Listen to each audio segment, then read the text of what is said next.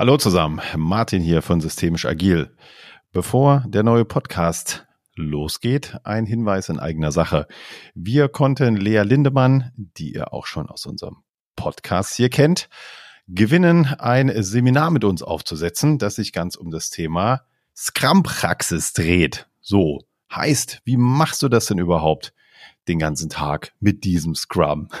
Du hast vielleicht schon das Zertifikat in der Tasche und stehst davor, jetzt auch wirklich mit einem Team das alles umzusetzen oder fragst dich, wie kann ich da besser werden, dann ist das Seminar genau das Richtige für dich. Hier lernst du alles zum Thema Praxis, von Daily bis über die Retrospektive, Storypoints verteilen, Sprintplanung, Sprint- und Projektziele formulieren, arbeiten mit dem Backlog, Definition of Done und, und, und. Das alles lernst du an drei Nachmittagen wie gesagt, zusammen mit Lea Lindemann. Wir freuen uns schon darauf. Ab 2. Mai geht's los. Den Link für weitere Informationen und zur Buchung findest du hier im Podcast. Und jetzt geht's los. Willkommen beim Podcast Systemisch Agil. Mein Name ist Martin Schenkenberger, ich bin Scrum Master und remote zugeschaltet ist Florian Zapp, ich bin systemischer Organisationsentwickler. Hi Florian, was machen wir heute? Hi Martin. Wir gehen heute mal ein Thema an, das wir schon lange, lange auf unserer Liste mit uns rumtragen, uns immer nicht so ganz wohl damit gefühlt haben, überlegt haben, sind wir die Richtigen, ist das Thema das Richtige? Wir sprechen heute über New Work und äh, machen es uns ein bisschen einfach, weil wir haben uns an das Thema nicht rangetraut, aber wir haben uns einen eingeladen, der das tut und zwar schon ziemlich lange. Heute zu Gast ist nämlich bei uns Gabriel Rath. Hallo Gabriel, schön, dass du hier bist. Moin, Hallo, moin. grüß dich. Ja, du bist ja da ganz untriebig unterwegs bei dem ganzen Thema. Äh, gerade wenn man äh, bei LinkedIn mal schaut, ist so mein präferierter Kanal. Du bist bestimmt noch auf anderen Kanälen unterwegs, aber da sehe ich dich aus meiner Blickrichtung am häufigsten. Stell dich doch mal vor, bitte. Ja, vielen Dank, dass ich bei euch zu Gast sein darf. Ich äh, bin ja selber auch Podcaster und freue mich, wenn ich aber mal auf der anderen Seite des Mikrofons sozusagen sitze und äh, stelle mich auch gerne vor. Gabriel Rath, ähm, 80er Jahrgang, verheirateter Vater von drei Töchtern, Rostocker, Kommunikator eigentlich schon seit Schulzeiten, habe mich schon früh auch mit digitalen Medien beschäftigt, sozialen Medien, habe früher viel Musik gemacht, im Hip-Hop-Bereich gerappt und bin darüber eigentlich so ins Marketing gekommen, habe mich dann irgendwann auch mit interner Kommunikation und Kultur beschäftigt und damit beschäftige ich mich jetzt eigentlich seit einigen Jahren hauptberuflich, wenn man so will, tut es aktuell als Referent für Organisationsentwicklung beim DSGV in Berlin, das ist der Deutsche Sparkassen- und Giroverband. Da ist eine Menge zu tun.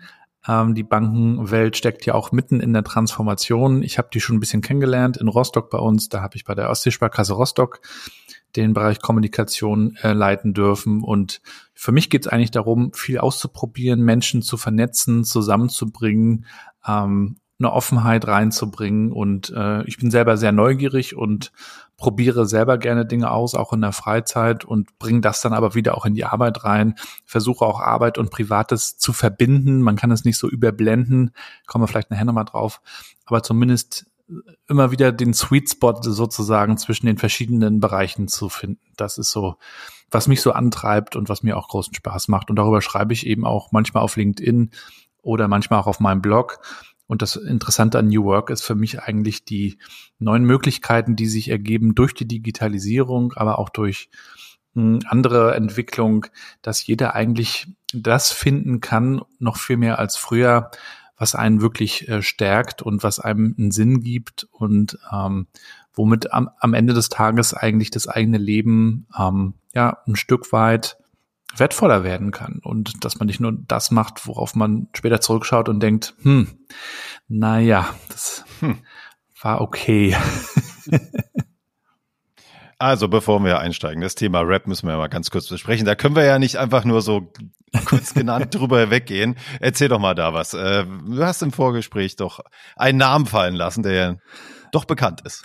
Ja, das war so. Ähm, es gab ja in den 90ern ähm, auch einen großen Hype um Rap und Hip-Hop. Es kam so aus den USA alles so rüber geweht, zusammen mit ähm, US Sports. Ihr erinnert euch vielleicht an das Basketball Dream Team und ähm, das hat uns natürlich alles sehr interessiert und wir haben dann natürlich auch die CDs, die es natürlich damals gab, ähm, weit vor dem Internet noch verschlungen und die Texte, die es dann in den Booklets, die mit dabei waren, die, die es da gab, die haben wir dann so mitgelesen anfangs und dann auch mitgerappt und irgendwann war natürlich auch mal die, die Idee selber was zu schreiben.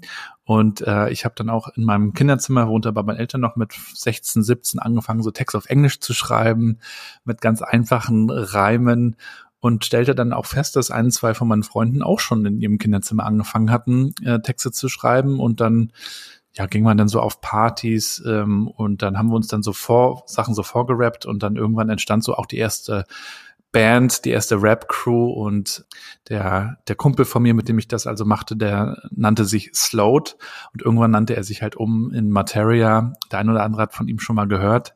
Mhm. Mittlerweile spielen Leute wie Herbert Grönemeyer Vorgruppe. Also das Ganze ist ziemlich eskaliert. Aber ich habe in der Zeit natürlich auch viel über Arbeit gelernt. Das passt ganz gut zum heutigen Thema, denn es geht natürlich auch um Leidenschaft.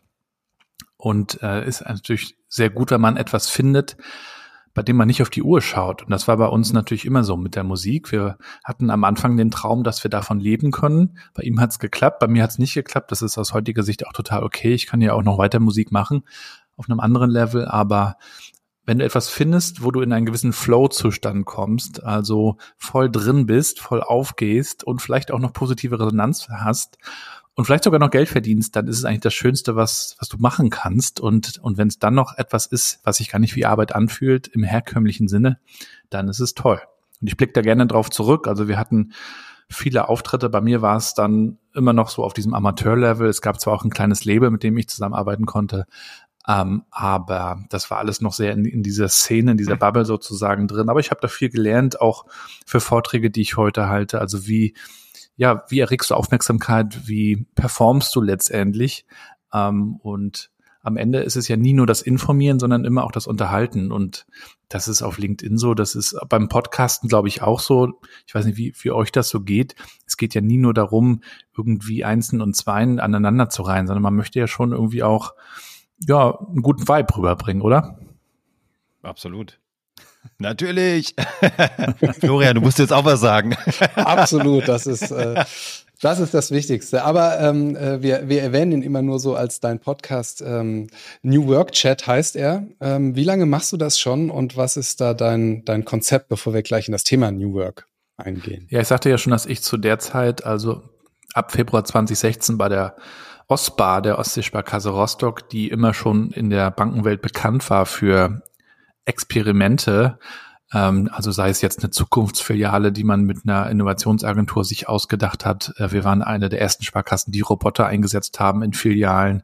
Ähm, wir haben ganz, ganz viel ausprobiert und in der Zeit habe ich eben auch ein ähm, eine Art internes YouTube aufgebaut. Das heißt, äh, wir haben extrem viele Interviews gemacht. Das, ich war so der Rasenreporter sozusagen im Haus.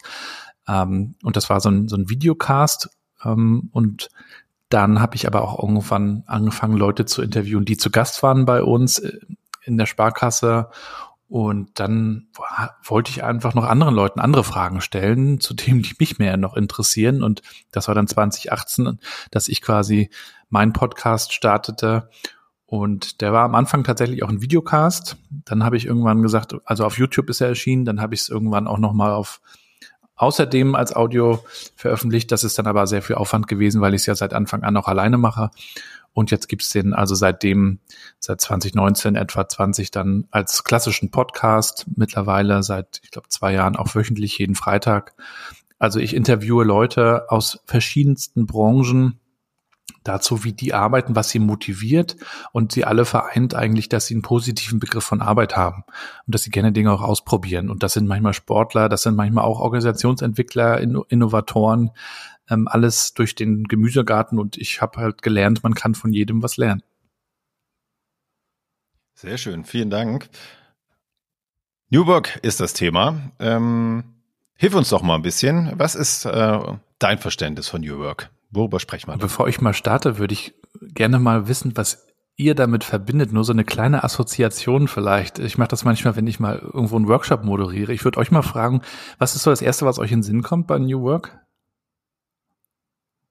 Steckt schon im Namen, äh, anders machen. Ich habe da schon einiges davon gehört. Ich weiß auch, dass die Vorgehensweise äh, schon ähm, aus den 60ern, 70ern irgendwie doch relativ lange her ist. Das erste Buch dazu. Florian? Ja, ich kann auch nicht mehr so ganz frei drüber reden. Ich habe auch Friedrich Bergmann und so schon gelesen, aber tatsächlich die er bei den ersten, äh, wenn ich zurückspule, ähm, dann habe ich als erstes über neue Raumkonzepte den Begriff mhm. gehört. Ja. Ja, also ich fange eigentlich immer so an, weil die Frage kommt tatsächlich sehr oft, was ist das denn jetzt? Ähm, und es gibt auch nicht wenige, die davon schon genervt sind von dem Begriff. Deswegen ähm, nutze ich manchmal auch andere Begriffe wie Future of Work oder Future at Work, New Ways of Working. Interessanterweise wird der Begriff New Work im Ausland auch gar nicht benutzt. Mhm. Das ist wirklich tatsächlich etwas, was wir in Deutschland ähm, sehr viel nutzen. Auch durch die Medien ist dieser Begriff etabliert, aber ähm, Im angelsächsischen Bereich ist immer die Rede von Future of Work. In den USA kennt man New Work auch gar nicht. Es hat eben wirklich sehr viel mit dem Philosophen Friedhof Bergmann zu tun, der aus Österreich ähm, kam und dann irgendwann ausgewandert ist in die USA als junger Mann und äh, dann Professor wurde und sich eben damit beschäftigt hat, wie eine andere Arbeitswelt aussehen könnte und eigentlich auch eine gerechtere. Denn Ihm war das also ein großes Anliegen. Er hat auch dort zu der Zeit in den 70er und 80er Jahren, im Übrigen war das Unternehmen beraten, ähm, auch in der Automobilherstellung, bei der, bei der es natürlich auch so war, dass die Mitarbeitenden so ihre, ihre Rolle ausgefüllt haben, wie kleine Zahnräder im großen Uhrwerk und dann wurden die eben auch klassischerweise ausgetauscht, wenn es nicht lief. Und dann gab es eben in den 80ern einen Fall, da sollten dann Tausende entlassen werden. Und da hat er dann eben auch gesagt, lasst uns doch mal gemeinsam über neue Arbeitsmodelle nachdenken und hat dann ein sogenanntes Zentrum für neue Arbeit, Center of New Work, gegründet und hat dann eben darüber auch Bücher geschrieben. Und dann war es eine ganze Weile ähm, ruhig. Das ganze Thema kam auch in Deutschland dann noch gar nicht an wurde dann durch die Digitalisierung, die ja auch nicht so neu an sich ist, aber auch dann wiederum unter diesem Begriff Digitalisierung, also sagen wir mal ab den 2010ern ganz stark ähm, in den Vordergrund kam, wurde eben auch darüber mehr gesprochen, wie können wir eben auch durch die Digitalisierung anders arbeiten weil natürlich eine neue Flexibilität auch möglich ist. Und dann gab es mit einmal eben auch große Konferenzen wie die Xing äh, Konferenz, die New Work Experience, die sehr früh auch wiederum den Friedhof Bergmann eingeladen haben und gesagt haben, da kommt es ja eigentlich her. Und der Friedhof hat dann eben auch sehr früh erklärt, was sein Ursprungsgedanke ist. Und der ist eben zu sagen, Arbeit muss nicht etwas sein, was sich anfühlt wie eine milde Krankheit. Er hat also von diesem Bild bewusst gesprochen. Ja, man freut sich am Mittwoch schon auf den Freitag und man hasst es, Montag zur Arbeit zu gehen. Warum ist das eigentlich so? Ist doch schade, sagt er sondern wir haben eigentlich heute mehr Möglichkeiten denn je durch die Automatisierung und durch die Digitalisierung heute ähm, flexibler zu arbeiten, auch das zu tun, was uns liegt, vielleicht auch andere Modelle, Zeitmodelle zu finden, an anderen Orten zu arbeiten und so auch Arbeit und Leben besser zu vereinbaren, so dass Arbeit uns stärken kann. Und er sprach eben immer davon, dass wir uns alle eigentlich eine Frage stellen müssten, und zwar, was ist es, was wir wirklich, wirklich tun wollen. Und er war immer sehr auf der individuellen Ebene und hat dann aber auch mit den Unternehmen und Organisationen darüber gesprochen, wie können wir eigentlich eine menschenfreundlichere Arbeitswelt gemeinsam hinbekommen. Das Ganze widerstrebt eigentlich dem klassischen Kapitalismus. Ähm, ihr kennt ja auch das, das tayloristische Organisationsmodell, nach dem eigentlich ähm, das Ganze funktioniert wie eine Maschine und ähm, ja auf Profit getrimmt ist und der Ansatz bei New Work laut Bergmann war es dann halt ähm, zu schauen, wie können wir menschenfreundlicher arbeiten, wie können wir überhaupt nicht nur die Mitarbeitenden als humane Ressourcen sehen, sondern als Menschen erleben. Und da kam dann natürlich neben der ganzen äh, Thematik Digitalisierung kamen dann noch weitere Trends dazu, die auch dafür gesorgt haben, dass New Work auch in der öffentlichen Wahrnehmung so groß wurde. War jetzt vor wenigen Wochen ja auch auf der Apothekenrundschau sogar das Titelblatt New Work. Ähm, und welche Trends waren das und sind das? Das sind natürlich auch die, die globale Vernetzung, die dazu führt, dass mehr möglich ist, dass, dass wir uns ganz andere Arten von Arbeit vorstellen können. Ne? In den frühen 2000ern waren das noch die Exoten, die dann irgendwie auf der Insel mal saßen mit einem Laptop, ja, die digitalen Nomaden. Und dann wurde das natürlich aufgegriffen und ähm, ja, möglicher für, für viele. Und dann gab es natürlich und gibt es noch den Trend des Generationswandels, ähm, verbunden mit dem äh, Wertewandel, wobei der ja gerade auch heiß diskutiert wird, ob es den wirklich gibt, aber der Generationswandel zumindest auch der dann eben auch nahe liegt, ähm, dass sich da vielleicht auch einiges mal verschieben kann. Ja, die Vier-Tage-Woche ist da ja gerade so ein Beispiel, über das sehr, sehr viel diskutiert wird. So, wo sind wir heute in 2023? Wir haben jetzt gerade zwei, drei Jahre Corona-Krise erlebt und die Corona-Krise hat natürlich die Arbeitswelt nochmal komplett auf den Kopf gestellt. Das heißt, sie hat auch ähm, ein Stück weit neue Arbeitsweisen erzwungen, die vorher teilweise möglich waren, aber nicht umgesetzt wurden, weil natürlich, das wisst ihr, viel an Routinen und Gewohnheiten hängt. Und man öffnet sich jetzt nicht unbedingt dem Neuen nur, weil es da ist, sondern man macht erstmal so weiter, wie man es kennt. Und in der Corona-Zeit sind natürlich neue Dinge wie mobiles Arbeiten von wenigen ja eigentlich Homeoffice genannt aus ähm, verschiedensten Gründen, aber solche Dinge mussten dann sein und die meisten haben ja auch entdeckt, es geht. Und natürlich gab es in dieser Zeit dann eben auch eine Machtverschiebung, kann man sagen, in, in Richtung der Mitarbeitenden, die gesagt haben, also wir möchten das jetzt auch gar nicht mehr anders an vielen Stellen. Dazu kamen dann eben auch große Trends wie in den USA die Great Resignation, dass eben auch viele sagen, ich kündige meinen Job, ich habe jetzt einfach keinen Bock mehr so weiterzuarbeiten wie bisher. Ich möchte jetzt, wo ich es kann, auch neue ähm, Möglichkeiten nutzen zu arbeiten. Und ähm, das Ganze hat, den, hat dann auch zu tun mit der Maslow'schen Bedürfnispyramide, die wir auch noch, an die wir uns vielleicht noch so ein bisschen erinnern. Also wir waren jahrelang so auf den unteren Ebenen und haben einfach gearbeitet, um unser Geld zu verdienen, um unsere Miete zu bezahlen und unsere Rechnung. Und heute geht's uns eigentlich sehr gut in der westlichen Welt. Und äh, jetzt geht's also darum, die obersten ähm, die obersten Ebenen sozusagen auch nochmal anzugehen. Das heißt, wir wollen uns selbst verwirklichen, wir wollen schauen, ähm, dass wir etwas mit Sinn, mit Purpose ähm, für uns entdecken. Und ich finde die Diskussion daher auch sehr wichtig. Was ist eigentlich ein Sinn für uns? Nur man muss eben sehr unterscheiden bei der Frage, was ist New Work die individuelle Ebene, die, die Teamebene dann auch wieder, also die Frage, wie wollen wir zusammenarbeiten, auch eine sehr wichtige Frage, und dann aber auch die organisationelle Ebene, also was macht uns als Organisation auch erfolgreich, denn darum geht es ja auch am Ende. Und meine Haltung, meine persönliche Haltung dazu ist eben, dass Organisationen, die sich um ihre Mitarbeitenden kümmern und auch um deren Bedürfnisse, die sie also auch als Menschen ernst nehmen, dass die durchaus ähm, genau dadurch auch erfolgreich sein werden. Und dass nämlich genau die, die das ernst nehmen, auch einen Unterschied machen werden. Und am Ende ist das auch eine Form von Nachhaltigkeit, die wiederum auch nicht neu ist, ja, aber die, die eben wichtig wird und die viel mehr Leuten wichtig wird und ja, klar ist New Work ein Sammelbegriff, ein Containerbegriff, kann man auch sagen. Deswegen soll man sich vielleicht jetzt auch gar nicht an dem Begriff so festkrallen und ich nutze ihn gerne in meinem Podcast als Einflugschneise, um, um mal so in die Diskussion zu kommen. Und abschließend kann ich vielleicht noch sagen, es gibt eben die, die auch sehr auf, auf das Erbe von Friedhof Bergmann hinweisen und sagen, da kommt der Begriff her. Ähm, und andere sagen, na ja, gut, wir haben halt heute neue Möglichkeiten, neue Zeitmodelle, äh, bis hin zu neuen Methoden, auch wie wir arbeiten, ja auch bis hin zu agilen Methoden. Ähm, auch das gehört jetzt zu einem neuen Arbeiten. Und ähm, am Ende müssen wir erfolgreich sein. Und da gibt's also verschiedene Perspektiven drauf. Ich glaube, wie gesagt, das eine schließt das andere nicht aus. Ich würde gerne auf, auf den, also ich habe zwei große Fragen dazu. Das eine ist nochmal so von der Historie kommend. War das nicht, ich habe nicht mehr alles im Kopf, aber war das nicht eigentlich eher so eine Art Sozialutopie äh, von Bergmann, wo auch im Prinzip so die Idee war, dass man anders arbeitet, dass man weniger arbeitet, dass man, also hat, hat er nicht sogar, glaube ich, auch gesagt, dieses Konzept ist mit irgendwie Vollzeiterwerbsarbeit nicht vereinbar oder so. Also war nicht seine Idee, dass es eine ganze Art, andere Art des Wirtschaftens und Zusammenlebens daraus wird.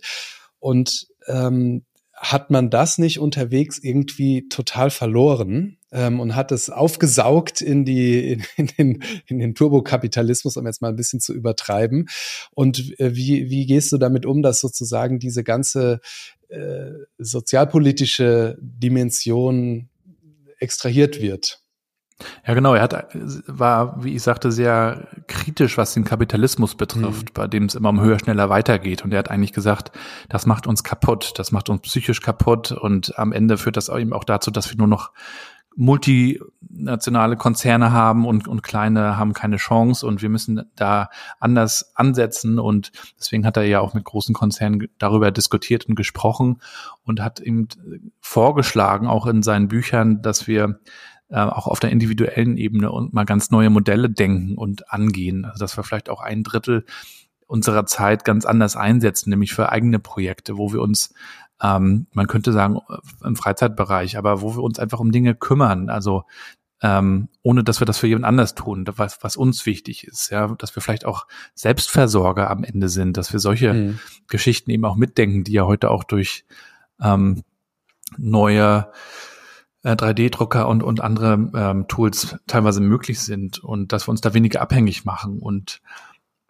es soll ja, ähm, so, so wird es die Legende auch so gewesen sein, dass Unternehmen sich da auch haben ein bisschen anstecken lassen, auch in den 80er und 90er Jahren und gesagt haben, okay, wir wollen unseren Leuten auch mehr Zeit geben, damit die sich auch mit ihren Projekten beschäftigen können. Und angeblich hat deswegen Google auch den, den fünften Tag, den Freitag den Mitarbeitern zur Verfügung gestellt, damit die eigene Projekte verfolgen können und dort Erfahrungen sammeln, die sie wieder in ihre anderen Projekte mit reinbringen. Und das war eine, eine Idee, die auch aus, aus diesem Bergmannschen Gedankengut ähm, angeblich stammen soll. Und nicht wenige Unternehmen, äh, ich habe es bei meiner äh, letzten Station bei Mandarin auch erlebt, ähm, sagen ja auch, engagiert euch ehrenamtlich, wir geben euch dafür vielleicht sogar Zeit äh, oder bildet euch weiter, ja, macht etwas, was, was euch interessiert ähm, und, und das befruchtet am Ende wieder die anderen Projekte, die wir hier auch machen. Und das finde ich nach wie vor eine gute Idee. Ähm, aber so streng nach dem Modell, auch nach dieser Sozialutopie, wie Friedhof Bergmann das vorgeschlagen hat, gibt es nach meinem Wissen kaum Unternehmen. Es sind manchmal so kleine Beraterbuden, die ich auch mal im Podcast schon mal zu Gast hatte, die sich dann auch ganz anders organisieren, auch das ganze Hierarchiethema nochmal anders beleuchten. Ähm, aber es geht ja auf der individuellen Ebene los für mich. Also sich selbst mal zu fragen, was möchte ich eigentlich tun ähm, und, und dann mal zu schauen, was man für, für einen Wirkungsgrad dann vielleicht auch hat. Ja, genau. Also es kann ja auch gar kein äh, großer Konzern so machen, weil in dem Moment wäre es dann kein Global Player mehr, sondern eben ein anderes System. Also deswegen finde ich das so spannend, dass, dass, äh, dass, dass man das irgendwie geschafft hat als, als Konzept, was ja weit weg von irgendwie äh, äh Kapitalismus und Marktwirtschaft äh, ist, dann da so drin aufgeht. Aber verstanden, die zweite große Frage. Ich glaube, sowas, ich um das noch ja. kurz zu ergänzen, solche ja. Unternehmen wie Patagonia würde Friedrich Bergmann heute, glaube ich, sehr feiern, die auch sagen, wir geben Stimmt. auch ein Stück zurück oder sogar ein ganzes, äh, ganzes Stück. Ich glaube, bei Patagonia ist es sogar fast so, dass alle Gewinne in irgendeiner Form zurückfließen. Das war ihm eben auch immer sehr wichtig zu sagen, nicht nur höher, schneller, weiter, nicht nur Profit, Profit, sondern die Menschen als Menschen behandeln, etwas in die Gesellschaft geben, ne, die, die Umwelt, äh, die, die, die großen Probleme eben mit betrachten. Und auch das ist für mich eben ein wichtiger Teil von New Work, dass wir eben auch die, die Verantwortung, äh, die wir auch in Unternehmen und auch als Unternehmer und Unternehmerin vielleicht haben, dass wir der eben auch ein Stück weit gerecht werden und das eben auch nicht ausblenden, sondern auch da mit neuen Modellen ähm, ja angreifen sozusagen. Okay, vielen Dank. Die, die zweite Frage, die mich so umtreibt, ist, ähm, für, also an welcher Stelle setzt jetzt New Work an? Also ganz viel von dem, was du gesagt hast, Arbeit, die wir wirklich, wirklich wollen und so, das ist ja jetzt erstmal eine Aufgabe für, von jedem Einzelnen, das rauszufinden. Jetzt hast du aber ja auch immer wieder angedeutet, das gibt auch scheinbar irgendwie so eine organisationale Dimension. Also wem, wer muss was tun Richtung New Work?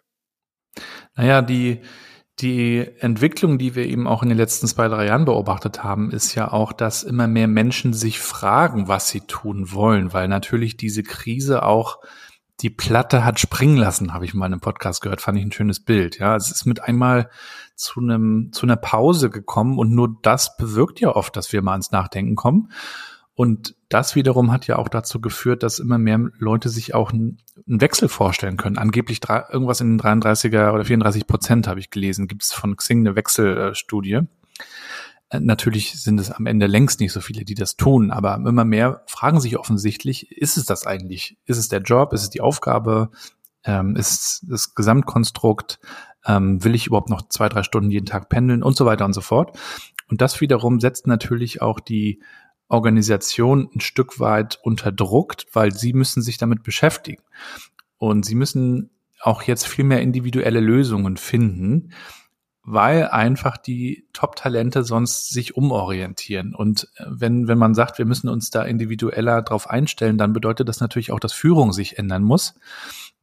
Dass wir nicht mehr sagen können, so ist es, ähm, eine Regelung und dann äh, tschüss, wer nicht mitzieht, der ist halt weg. Das kann man sich nicht mehr leisten, sondern man muss sich eben ganz genau anschauen, ähm, was erwarten unsere Mitarbeitenden, wie, wie stellen die sich das vor? Vielleicht auch proaktiv einfach mal die Frage stellen. Also viel mehr auch in die Diskussion gehen, ähm, in die Frage gehen, ähm, wohin möchtet ihr euch entwickeln? Sich dafür überhaupt auch mal interessieren als Unternehmen oder auch als Führungskräfte und dann gemeinsam eben zu schauen, wie können wir das mit den Aufgaben, die wir haben, vereinbaren? Wie können wir das matchen? Also das, was du dir vorstellst, was du tun möchtest, ähm, mit dem, was wir tun müssen oder glauben tun zu müssen, damit wir erfolgreich sind. Und es hat natürlich auch ganz viel damit zu tun, Verantwortung neu zu verteilen. Wir haben ja in der sogenannten alten Arbeitswelt also die Verantwortung in den höheren Ebenen gehabt und heute geht es ja auch viel mehr darum, die Selbstverantwortung zu stärken und die Leute eben auch mit einzubinden und zu fragen, wie würdet ihr das denn machen? Was glaubt ihr dann wäre jetzt gut, damit wir am Ende aber auch gemeinsam erfolgreich sind? Und insofern ist das natürlich auch eine neue, eine neue Rolle, in die viele Mitarbeitende kommen. Und das überfordert natürlich auch nicht wenige, die das bisher natürlich anders gewohnt waren. Bisher hat man alles von oben bekommen, hat das gemacht oder auch nicht, hat sich dann darüber beschwert und und dann war die Führungskraft am Ende schuld. Und wenn die Verantwortung jetzt ein Stück weit verteilt wird, dann ähm, geht natürlich auch das damit einher, dass man ja ein Stück weit dafür auch vielleicht mit gerade steht. Und das ist natürlich auch ein Wandel, den wir da irgendwie beobachten. Insofern müssen sich die, die Unternehmen neu darauf einstellen. Was wollen eigentlich die Leute? Wie werden wir interessant? Wie werden wir attraktive Arbeitgeber? Das ist ja gerade eine, eine Riesenfrage, die wir auch bei LinkedIn und Co. verfolgen können, ja, der Fachkräftemangel. Das heißt, sie müssen sich selber bewerben mit einmal und sie müssen eigentlich die Mitarbeitenden als Kundinnen betrachten und eine Kundenzentriertheit, also ummünzen auf eine Mitarbeitendenzentriertheit. Und das ist natürlich ein komplettes Umdenken, äh, das manchmal schon ganz wilde Blüten schlägt. Also da werden dann die sogenannten Obstkörbe und was wir nicht alles auch an, an sogenannten New Work Benefits kennen, in Aussicht gestellt, in der Hoffnung, dass das dann lockt und hilft. Aber am Ende, glaube ich, ähm, wollen Menschen erfolgreich zusammenarbeiten. Sie wollen etwas bewirken. Sie wollen natürlich auch eine Arbeit nachgehen, die, die einen gewissen Sinn hat, aber sie möchten vor allen Dingen auch ähm, ja, sie möchten etwas erreichen und das, das natürlich auch gemeinsam. Und es muss natürlich auch flexibel sein und sich mit dem Arbeit, mit der äh, Familie und mit dem Privatleben vereinbaren lassen. Gerade die Eltern, so, so wie ich oder so wie du, Florian, ähm, wir hatten ja gestern auch schon mal drüber gesprochen, ähm, haben sich einfach daran gewöhnt, dass man mehr Zeit hat, die man in der Familienorganisation zum Beispiel einsetzen kann. Und all diese neuen Gewohnheiten, die sich jetzt in den letzten zwei Jahren eingestellt haben, ähm, auf die müssen sich Unternehmen einstellen, ob sie wollen oder nicht. Und auch das ist eben Teil der neuen Arbeitswelt. Wenn du davon so berichtest, gerade auch die Obstkörbe hast du genannt, erscheint mir das manchmal als doch ein sehr privilegiertes Arbeitsmodell oder eine Arbeitseinstellung. Ein Modell ist ja, ne, ist es ja eher so eine Philosophie dahinter. Ich sehe komischerweise, ähm, nochmal zurückgehend äh, auf deine Frage ganz am Anfang, ich sehe auf einmal immer Tools. Wenn jemand sagt New Work, sehe ich immer Tools, obwohl es nur eine Philosophie ist. Ich weiß nicht, irgendwie habe ich da so eine Verkettung im Hirn, die sich nochmal lösen muss. Egal. Genau, privilegiertes Instrument war so meine Frage. Siehst du das auch? Was siehst du in deiner Praxis? Wie tief geht das überhaupt? Ja, es kommt ja manchmal die Kritik auch, äh, New Work sei etwas für privilegierte WissensarbeiterInnen, die vor Latte Macchiato sitzen, das MacBook Air auf dem Schoß im Coworking Space Berlin. Den mit, Obstkorb knabbernd. Ja, das, das ist so das Klischee, das auch gerne bemüht wird und tatsächlich äh, hat es für mich aber viel mehr noch zu tun mit, mit einer Frage, die der Sebastian Kolberg, der sich um Corporate Learning bei Bayer kümmert, der war bei mir mal im Podcast, und der hat mal eine Frage gestellt, die das alles sehr gut zusammenfasst, finde ich. Und zwar die Frage, wie wollen wir zukünftig zusammenarbeiten? Das heißt, diese Frage in den Teams stellen Also ganz viel entscheidet sich am Ende auf der Teamebene natürlich. Teams können auch sehr unterschiedlich voneinander, parallel voneinander erfolgreich arbeiten. Aber diese Frage zu stellen, das heißt, es muss nicht die Führungskraft entscheiden und so wird's gemacht wie bisher, kann sie auch gar nicht. Die, die Welt ist auch viel komplexer noch geworden. Das heißt, wir müssen viel mehr die verschiedenen Perspektiven zusammenholen und wir müssen viel mehr auch die Verantwortung verteilen und die Frage gemeinsam beleuchten und beantworten. Und wenn wir diese Frage stellen, wie wollen wir gemeinsam zukünftig arbeiten und erfolgreich sein, könnte man ergänzen, dann, ähm, dann ist das in jeder Branche denkbar. Und ich habe eben gestern, sagte ich schon am Anfang, nach Monaten mal wieder äh, diese Talkshow geschaut, hart aber fair, da ging es um die Vier-Tage-Woche. Und da war dann eine, eine Chefin einer Malereifirma da die die Vier-Tage-Woche eingeführt hat. Und sie sagte, für uns ist das toll, die Leute lieben das, die haben einen Tag mehr für die Erholung, wir haben extrem viele Bewerbungen. Ähm, auch das ist ein Stück weit New Work, aber nicht, weil das jetzt mit einmal eine Vier-Tage-Woche ist, was ja auch ein Tool ist, sondern weil es etwas ist, was den Menschen gut tut und weil sie natürlich auch die Leute gefragt hat, ist das was für euch? Und die finden das gut. Die haben aber auch trotzdem eine gute Auftragslage, also dieser Erfolg, der bleibt und der ist auch wichtig. Also wenn jetzt die, die Unternehmung nicht mehr erfolgreich wäre, nur weil alle jetzt voller äh, New Work Euphorie ähm, happy wären, warum auch immer. Also das wäre nicht gut. Es geht nicht darum, alle happy zu machen. Ja, das ist auch so ein Missverständnis bei New Work. Wir stellen jetzt äh, Happiness Manager ein und Officer und und weiß der Geier. Ähm, das wird natürlich die Kundenprobleme, um die es am Ende des Tages geht, nicht lösen. Das heißt, wir müssen schon schauen, äh, wie sind wir ein, ein Platz, an dem man gerne und gut arbeitet, aber dieses Gut bedeutet eben erfolgreich. Weißt du, was ich so bei der Diskussion gerade merke? Ich, aus meiner Sicht hat New Work ein Problem, mit dem auch Agilität kämpft, dass es irgendwie so, so stark normativ wertend aufgeladen ist, dass man gar nicht widersprechen kann. Also ähm, äh, ich habe jetzt mal gerade so nebenbei gegoogelt, was sind so irgendwie die Prinzipien von New Work und da kommen so Dinge Freiheit, Selbstverantwortung, mhm. Sinn, Entwicklung. Also wer du kannst ja nicht vernünftigerweise sagen, ich stelle mir eine Art des Organisierens vor, die auf Unfreiheit, äh, Sinnlosigkeit und ohne Entwicklung aufbaut. Das heißt, man kommt sofort, also man kann diesem Konzept gar nicht richtig widersprechen, ohne entweder Unsinn zu sagen oder sich total angreifbar zu machen. Und das macht es aus meiner Sicht so schwer. Es gibt ja schon Leute, die dem Konzept widersprechen, äh, die dann auch, auch gerne mal wieder eingeladen werden, wie zum Beispiel Wolfgang Krupp von Trigema, der sagt, ja. also ich brauche den ganzen ja. Quatsch nicht. Der war äh, auch bei dir. Nee, bei mir war der leider noch nicht. Ich würde den aber gerne mal interviewen. ah, würde ich gerade sagen, das hätte ich, äh, das hätte ich übersehen. Ja. Aber ähm, am Ende, Spannend. das New Workige, wenn man so will, ist ja, dass dass die Leute, die können ja gehen. Also die arbeiten da ja nicht, weil sie müssen. Das ist ja keine Pyramide, die dort gebaut wird, sondern es ist klar kommuniziert. Es ist also ein Angebot und die Leute, die dort arbeiten, die nehmen das an und äh, um die wird sich ja offensichtlich auch gut gekümmert. Ähm, also es gibt ja so eine sogenannte ähm, Kündigungs, Kündigungsschutzen garantierten und gut, wenn man das mag, dann finde ich, soll man das machen.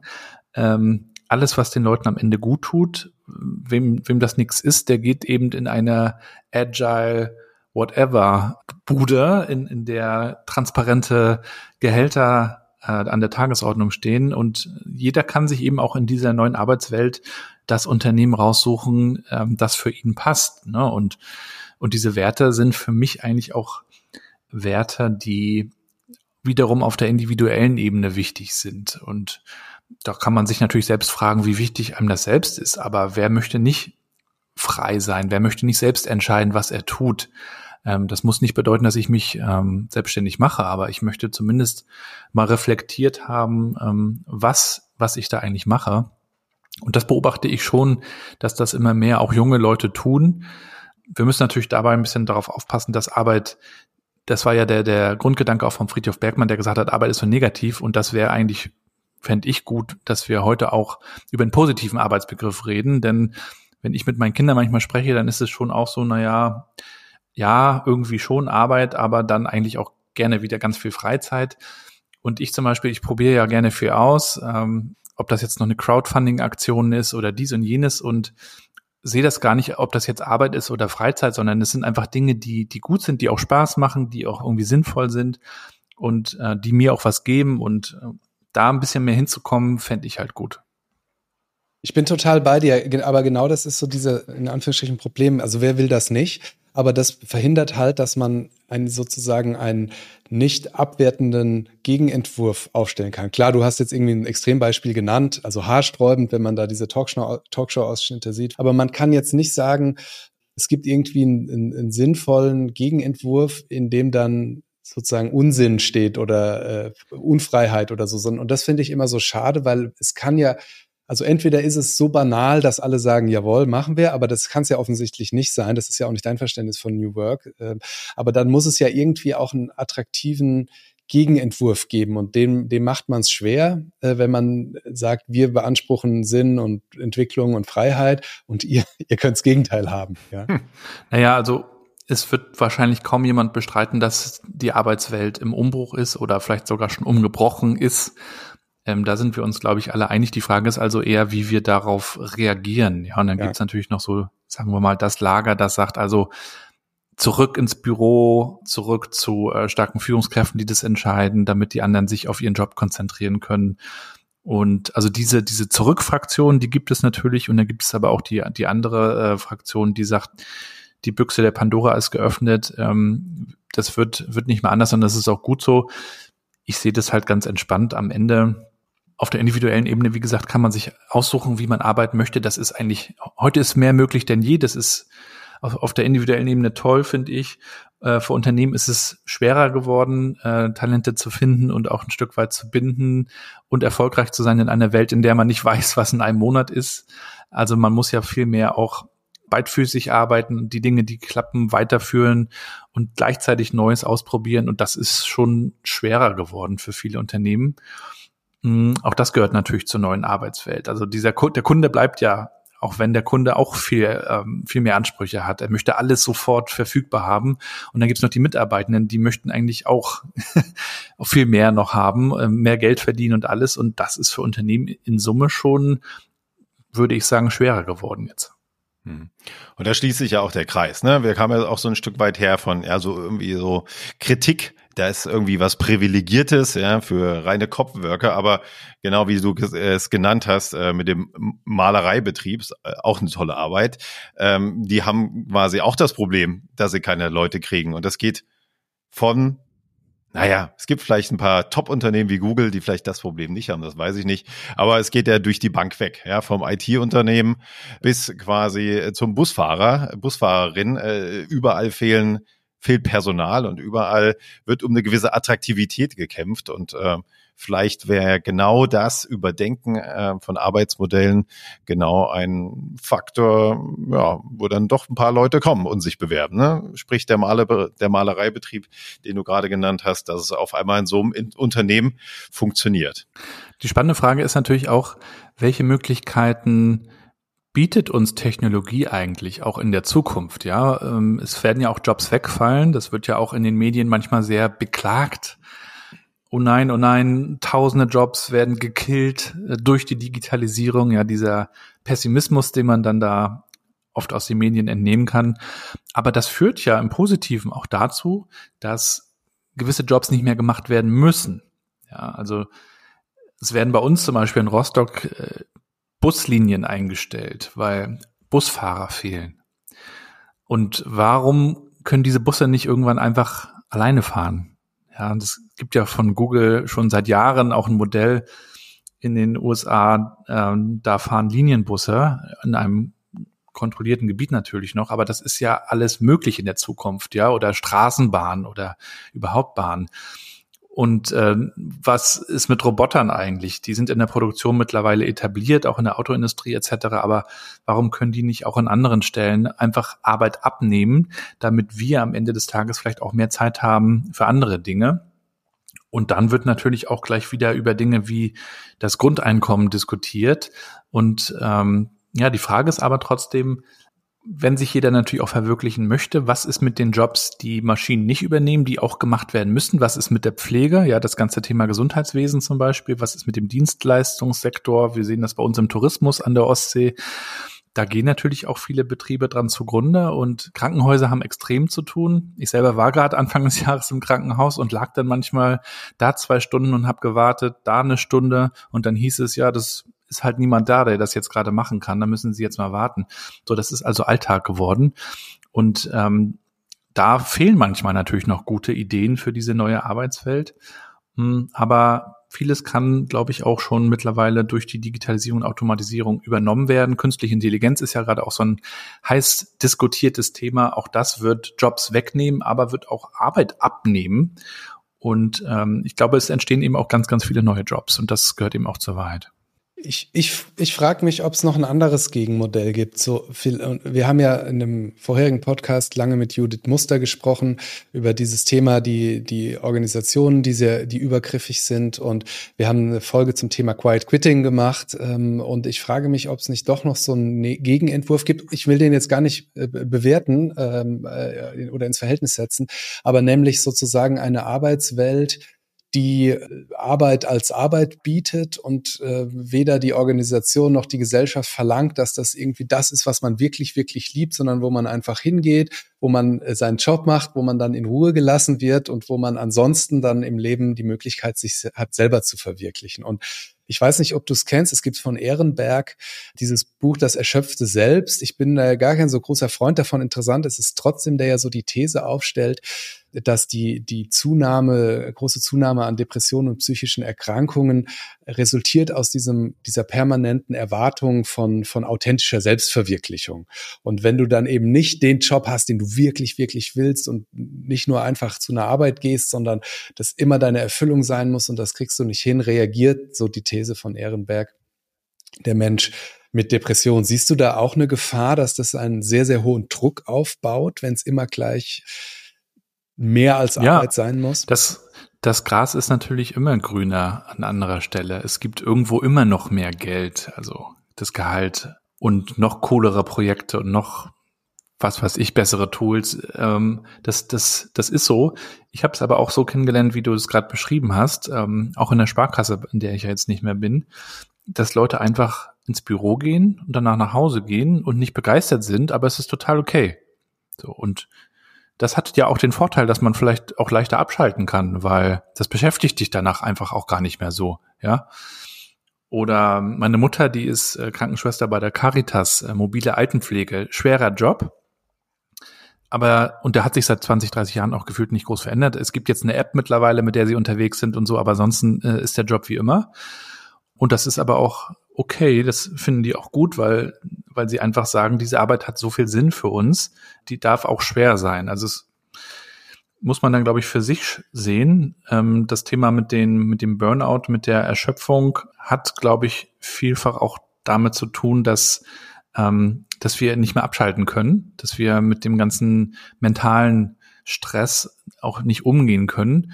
Denn diese ständige Erreichbarkeit zum Beispiel, die auch durch digitale Tools, durch ein Smartphone, was jeder immer in der Tasche hat, auch viele nachts immer bei sich haben, das setzt natürlich auch unter Druck und insofern müssen wir natürlich auch noch lernen, mit den neuen Möglichkeiten und neuen Tools, die zur neuen Arbeitswelt gehören, auch umzugehen und das ein Stück weit vielleicht auch zurückzudrängen. Man muss nicht im Urlaub arbeiten, man kann das machen, wenn man das möchte, aber man muss das eben nicht.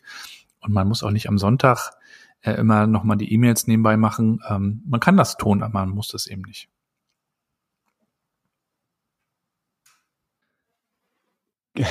Gabriel, ähm, so zum, zum gegen Ende unseres, unserer Aufnahme, ähm, was ist dein, deine Zukunftsprognose zum Thema New Work? Wo geht's hin?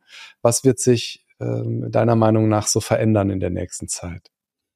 Darüber mache ich mir natürlich auch Gedanken, wenn ich meine Kinder zum Beispiel zur Schule fahre und mich natürlich auch frage, ähm, wie wird das in einigen Jahren sein? Das ist teilweise nicht mehr lange hin. Die große ist in der siebten Klasse. Ist heute übrigens auf so einem Berufsinformationstag, so eine Jobmesse. So, also es gibt natürlich zwei ähm, Gedanken bei mir. Das eine ist das, was ich mir wünsche.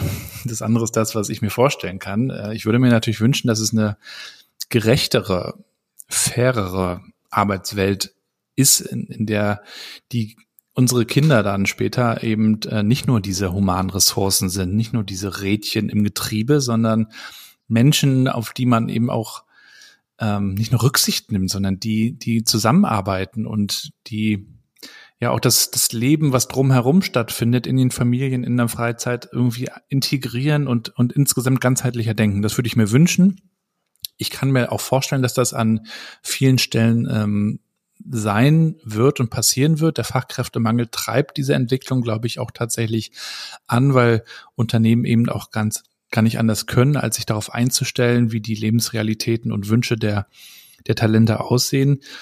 Es wird, glaube ich, sehr fragmentiert sein, die Zukunft der Arbeit. Das heißt, wir werden sehr heterogene, eine sehr heterogene Landschaft äh, erleben. Wir werden also die unterschiedlichsten äh, Zeitmodelle erleben. Also vier Tage Woche ist ja jetzt auch sehr exemplarisch, aber es wird eben auch Leute geben, die nur drei Tage arbeiten und andere arbeiten dann vielleicht einen halben Tag hier, einen halben Tag da.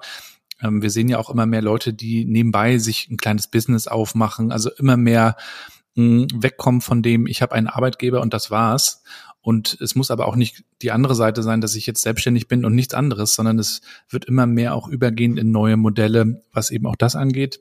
Unternehmen werden, glaube ich, sich äh, in den nächsten besonders ein, zwei Jahren nochmal ganz stark äh, mit dem Thema Raum auch beschäftigen. Äh, über digitale Tools haben wir zuletzt, glaube ich, schon viel gesprochen und auch gelernt, wie wir damit umgehen.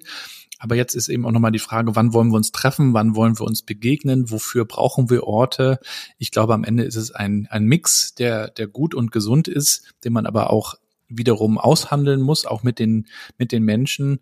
Ähm, die Unternehmen, die das vorschreiben, werden mit Sicherheit in der, hm, in der Minderheit sein. Es wird immer mehr da, dazu übergehen, dass Unternehmen also auch die, die Stimmen der Leute ähm, ja hören wollen, damit damit sie sich eben auch in diese Richtung weiterentwickeln können. Ne? Das, was wir alles unter Kundenzentriertheit bisher Richtung Markt gesehen haben, das werden wir in den nächsten Jahren eben auch ganz stark in Richtung Mitarbeitenden sehen. Hm, und dann würde es natürlich auch darauf ankommen, ob sich Unternehmen mit der Zukunft beschäftigen, ganz aktiv, äh, ob, ob sie sich mit neuen Trends und Tools beschäftigen. In der Vergangenheit gab es dann vielleicht immer mal so einen, der so dafür verantwortlich war und heute wird das, glaube ich, eine zentrale Aufgabe auch sein für Geschäftsführungen, sich mit der Zukunft zu beschäftigen, mit neuen Trends, mit dem, was im Ausland in China passiert, an anderer Stelle, wo man teilweise schon viel, viel weiter ist.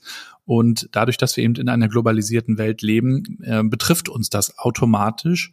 Und wir werden natürlich auch das Thema Nachhaltigkeit weiter erleben. Da ist natürlich auch gleichzeitig meine Hoffnung, dass das äh, nicht nur ein Greenwashing ist, was es hier und da, glaube ich, aktuell auch ist, sondern dass es immer ernster auch genommen wird. Und ich bin grundsätzlich ein Optimist und von daher ähm, würde ich gerne daran glauben, dass wir ähm, zukünftig eine Arbeitswelt haben, die also menschenfreundlicher ist, die auch nachhaltiger ist, die aber auch durch die digitalen Tools und eben auch durch neue Methoden sich zu organisieren, ähm, die Vereinbarkeit von Arbeit und Familie und Leben besser hinbekommt. Und ich als Familienmensch ähm, berichte eben auch davon, dass es da tolle Beispiele gibt, dass es auch Beispiele sind, die trotzdem auch am Markt funktionieren. Ne? Und da endet bei vielen die Diskussion aber für mich ist dieser Zusammen, dieses Zusammenspiel eben ganz wichtig. Es geht nicht nur darum, dass wir alle happy auf der Arbeit sind, weder heute noch morgen, sondern wir wollen schon ähm, arbeiten und zusammenarbeiten und äh, ein Ergebnis erzielen und ein Problem lösen. Ne? Und und deswegen ist das, was, was ihr ja auch unter Agilität äh, diskutiert, ganz, ganz wichtig. Denn am Ende geht es darum, dass das große Ziel ja zu erreichen. Das erste Ziel ist, dass wir einen schönen Arbeitsplatz haben, an dem wir uns wohlfühlen flexibel sind und so weiter. Aber das nächste Ziel ist es eigentlich, dass wir gemeinsam erfolgreich sind. Und die Unternehmen, die das verstehen, dass das beides wichtig ist, die Kundenzentriertheit und die Mitarbeitendenzentriertheit, die werden, glaube ich, erfolgreich sein. Und das werden nicht nur die ganz Großen sein, die früher immer so an der Macht waren, die die Power hatten, auch über große Mediabudgets ihre Produkte in den Markt zu drücken. Das werden heute die sein, die eben ihr Ohr ganz nah bei den Kunden und Kundinnen haben und ganz nah bei dem, bei den Mitarbeiter und Mitarbeiterinnen. Und, und davon wird es dann eben auch unterschiedliche mh, hm, Bedürfnisse geben. Also die, die 40 Stunden arbeiten, die, die 30 Stunden arbeiten. Ähm, das Thema Lohn wird nochmal total interessant, auch in den nächsten zwei, drei Jahren, denke ich. Da wird nochmal ganz anders darüber diskutiert werden müssen, was ist auch überhaupt Leistung. Gerade in der Wissensarbeit ähm, ist das eben nicht mehr in Zeit abzumessen, ähm, jetzt haben wir auch dieses Urteil, dass Zeit neu erfasst werden muss. Also da kommen noch einige interessante Diskussionen auf uns zu. Bevor wir jetzt zum Ende kommen, du hast uns ganz am Anfang noch äh, erzählt von deiner Eisbaden-Aktion. Also an der Aktion, Spendenaktion würde ich mich beteiligen, ins Eiswasser kriegst du mich nicht. Sage ich jetzt schon mal. das ist ja auch so die Idee. Ähm, das werden wir gerne verlinken hier. Ähm, ja, super. Die Idee ist halt so, wer nicht mit Eisbaden kommt, der muss auch spenden. Und ähm, wir hatten an, in den, wir hatten mal die Idee, äh, da wir ja an der Ostsee wohnen, hier in Rostock am Strand sozusagen, das vor der Tür haben, dass wir das erst als Mutprobe gesehen haben, wer traut sich da jetzt mal reinzugehen. Und dann haben wir aber gesagt, also das macht extrem viel Spaß und ähm, erregt Aufmerksamkeit. Und deswegen haben wir uns dann gesagt, dann wollen wir damit auch was Gutes tun und haben dann gesagt, wir frieren für die, die wirklich frieren, den wirklich kalt ist, Obdachlose.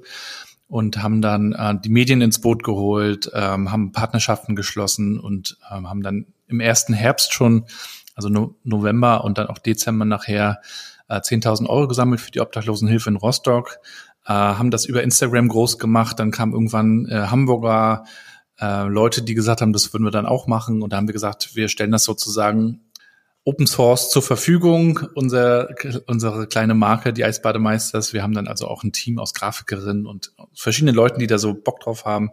Ja, und mittlerweile gibt's die Eisbademeisters also in Hamburg, in Berlin, in Rostock, in Lübeck und in Eckernförde und die sammeln alle für verschiedene Zwecke. Macht total viel Spaß, äh, ist gesund und kann man eigentlich bis Ende März gut machen. Das dauert ja, bis das Wasser dann wieder warm wird. Und ich sage mal, wer keine Ostsee hat, der hat bestimmt irgendwo einen Bach oder einen Löschteich vor der Tür. Probiert's einfach mal aus. Okay, der große C, da ist bei mir Schluss. Prima, vielen Dank, äh, Gabriel, für das Thema, dass du hier zu Gast bei uns warst. Danke für die Fragen. Tschüss.